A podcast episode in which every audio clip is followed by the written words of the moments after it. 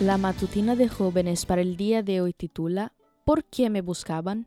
¿Por qué me buscaban? ¿No sabían que tengo que estar en la casa de mi padre?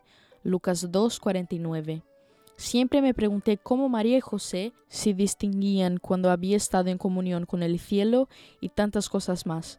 Seguramente durante el embarazo de María se preguntaron muchas cosas sobre Jesús y decidieron estar alerta a las señales más pequeñas que indicaran que su hijo era el prometido de Israel.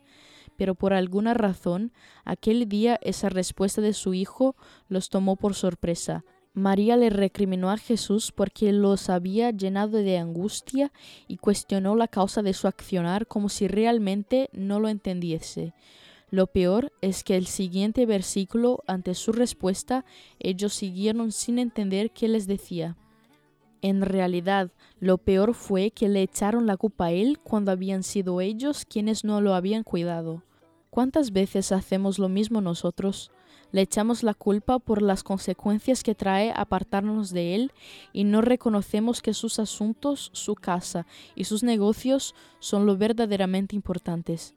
Si José y María hubiesen fortalecido su ánimo en Dios por medio de la meditación y la oración, podrían haberse dado cuenta de lo sagrado de su responsabilidad y no habrían perdido de vista a Jesús. Por la negligencia de un día perdieron al Salvador, pero hallarlo les costó tres días de ansiosa búsqueda.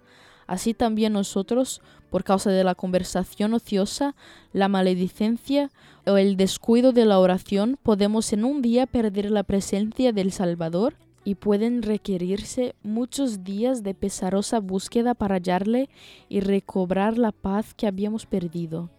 ¿Cuán caro nos puede costar olvidar a Jesús? Quizá no te has alejado de Él, quizá sí, Quizás han pasado muchos días y piensas que te llevará aún más días reencontrarte con Él, pero lo bueno es que con esta historia confirmamos una vez más que todo aquel que lo busca lo encuentra. En ese mismo capítulo se nos da la conocida recomendación de dedicar una hora de reflexión para la contemplación de la vida de Jesús punto por punto. Al estudiar su historia y su sacrificio, nos contagiaremos de su amor, su presencia y su comprensión. Hoy Él quiere compartir los asuntos de su Padre contigo, quiere recordarte que es su Hijo y que por medio de Él tienes vida eterna. ¿Lo buscarás? Esta fue la matutina de jóvenes para el día de hoy desde Bilbao.